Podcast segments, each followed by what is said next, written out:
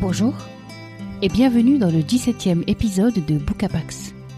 Ça vous dit de percer le secret des livres D'aller voir comment ils sont construits? Venez, je vous emmène dans les coulisses de l'écriture.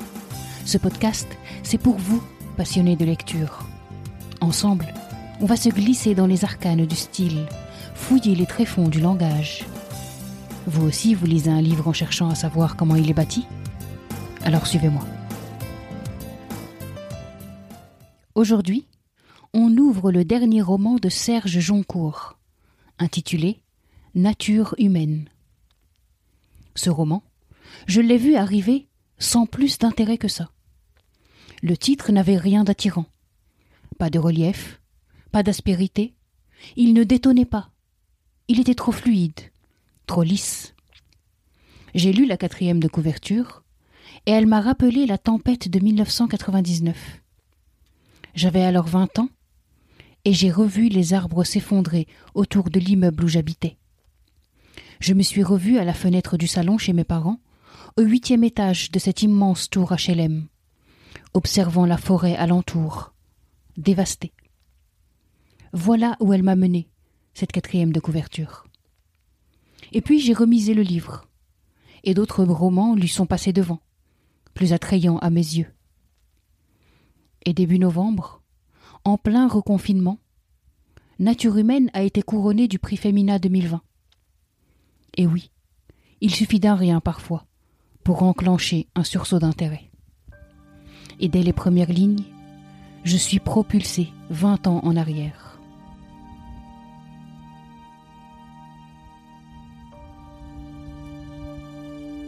Jeudi 23 décembre 1999. Pour la première fois, il se retrouvait seul dans la ferme, sans le moindre bruit de bête, ni de qui que ce soit. Pas le moindre signe de vie. Pourtant, dans ces murs, la vie avait toujours dominé. Les fabriers y avaient vécu durant quatre générations.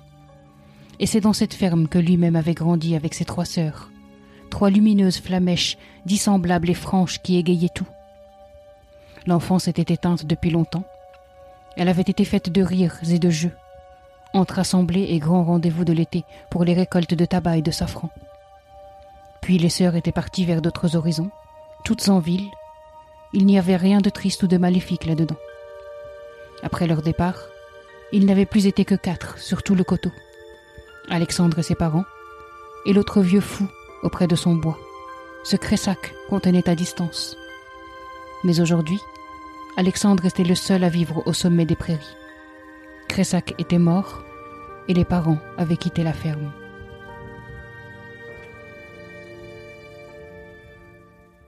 Vous l'entendez, ce silence? Vous les voyez, ces vastes étendues, magnifiques et mutiques? Dès les premiers mots, j'ai devant moi un homme seul, dans une ferme isolée, un soir de grande tempête. Et déjà, mille interrogations m'assaillent. Qui est-il? Qui sont les fabriers? Pourquoi les sœurs sont toutes parties? Et qui est ce Cressac? Cet incipit est tout de suite très alléchant. Il est travaillé de telle sorte qu'il me donne juste de quoi exciter ma curiosité. Et à partir de là, je ne peux plus lâcher le texte. En tout cas, pas avant d'en savoir un peu plus. Mais revenons à l'histoire. Serge Joncourt ouvre son roman sur la canicule de 1976 et le referme sur la tempête de 1999. Entre ces deux dates, ce sont trente années de l'histoire française et mondiale qui sont revisitées à travers la vie d'une famille sur plusieurs générations. Chez les Fabriers, des paysans du Lot, on vit au rythme de la terre depuis des lustres. C'est là qu'Alexandre grandit, entouré de trois sœurs, une plus âgée que lui et deux plus jeunes. Les années passent et les filles rêvent d'ailleurs. Toulouse ou encore Paris les attire et les accapare. Alexandre, lui, a les pieds ancrés dans le Lot et ne compte pas quitter ses terres. C'est donc tout naturellement lui qui est désigné pour reprendre la ferme. Mais les années qui l'attendent sont jonchées d'événements mondiaux et nationaux qui le placent à la croisée de chemins compliqués. Pour gérer l'exploitation, il va falloir faire avec un monde en profonde mutation, un monde qui doucement est en train de perdre la tête.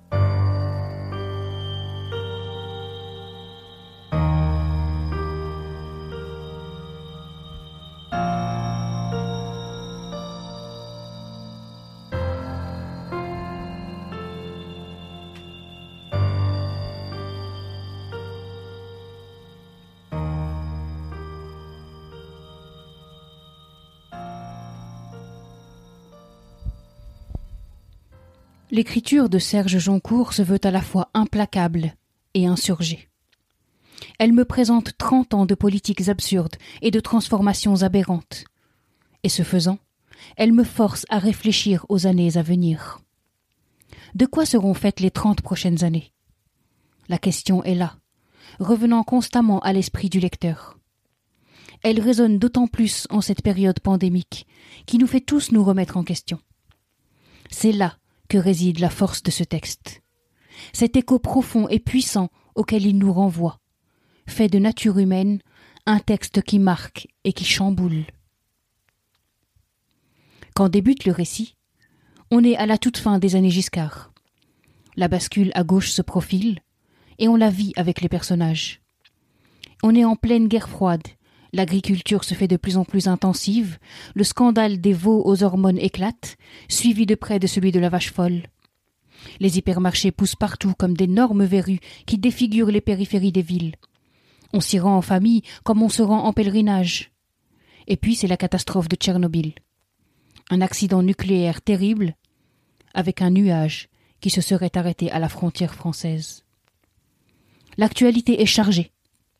Ses répercussions sont sévères. Et derrière, des résistances tentent de s'organiser. Elles tentent de s'élever contre un désordre mondial. Alexandre compte parmi ses amis des activistes écologistes viscéralement antinucléaires. Quand il leur rend visite, il les observe avec une pointe d'envie.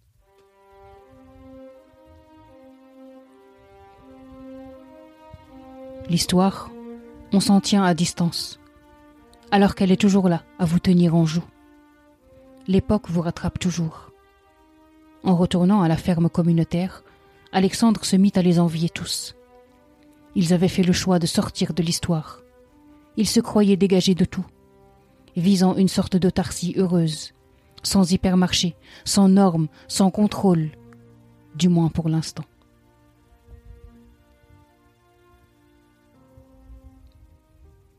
Serge Joncourt l'admet volontiers.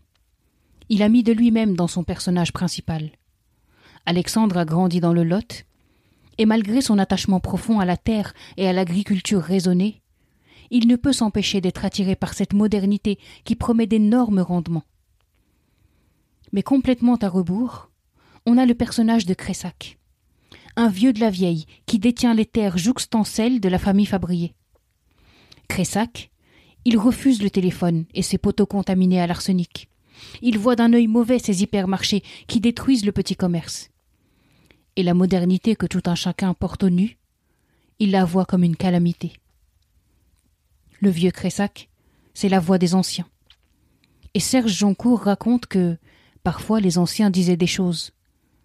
On disait qu'ils étaient un peu fous, et qu'ils refusaient le progrès. Mais finalement, ils n'avaient pas tort.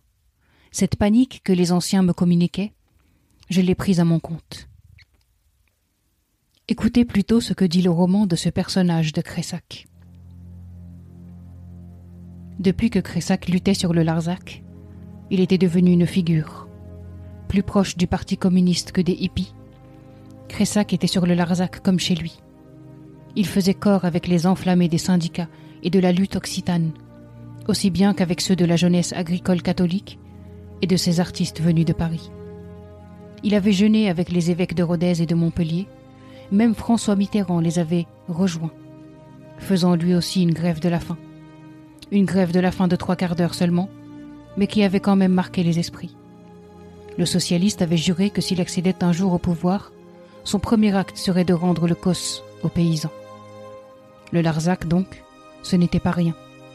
Et dans un monde hypnotisé par la modernité, c'était bien la preuve que la nature était au centre de tout.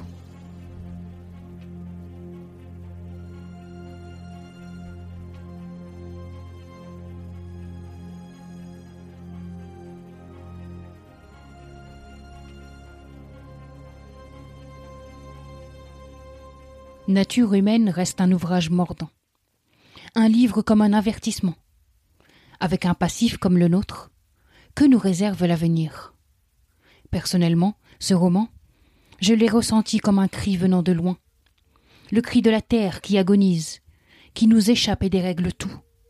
Le cri des hommes aussi, qu'on a de cesse de pressuriser, de submerger de normes folles, et qui se voient débordés, engloutis, cernés de toutes parts. Nature humaine a remporté le prix Femina 2020 et c'est amplement mérité. Car il parle de nous. Ce livre parle avec nous. Son propos est d'autant plus audible qu'il entre en résonance avec une époque, celle du déséquilibre et de l'étourdissement, celle du confinement, des masques et des gestes barrières. Ces derniers temps, qui ne rêve pas d'une maison isolée avec un bout de jardin?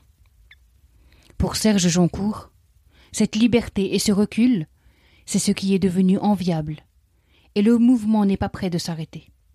Et l'auteur ajoute Je vois des tas de gens qui cherchent des maisons dans des coins reculés de la France. Dans la course à la mondialisation, notre monde a depuis longtemps divorcé avec la Terre, mais aussi avec l'humain. En s'attachant à évoquer les luttes passées, en prenant le temps de nous rappeler les décennies passées, Serge Joncourt semble nous enjoindre à reprendre contact avec la nature. Celle qui nous porte, celle qu'on détruit, celle qui nous parle et qu'on ne cesse de ne pas écouter.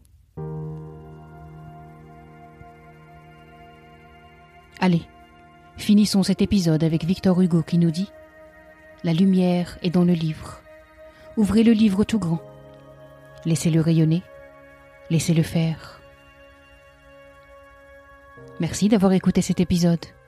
Je vous invite à le partager autour de vous, à le commenter, à vous abonner sur Apple Podcast ainsi que sur toutes les applications de podcast. Et si cette émission vous plaît, n'oubliez pas de la noter 5 étoiles. Vos retours sont précieux. Quant à nous, on se dit rendez-vous tout bientôt pour plonger ensemble dans un nouveau roman. À bientôt.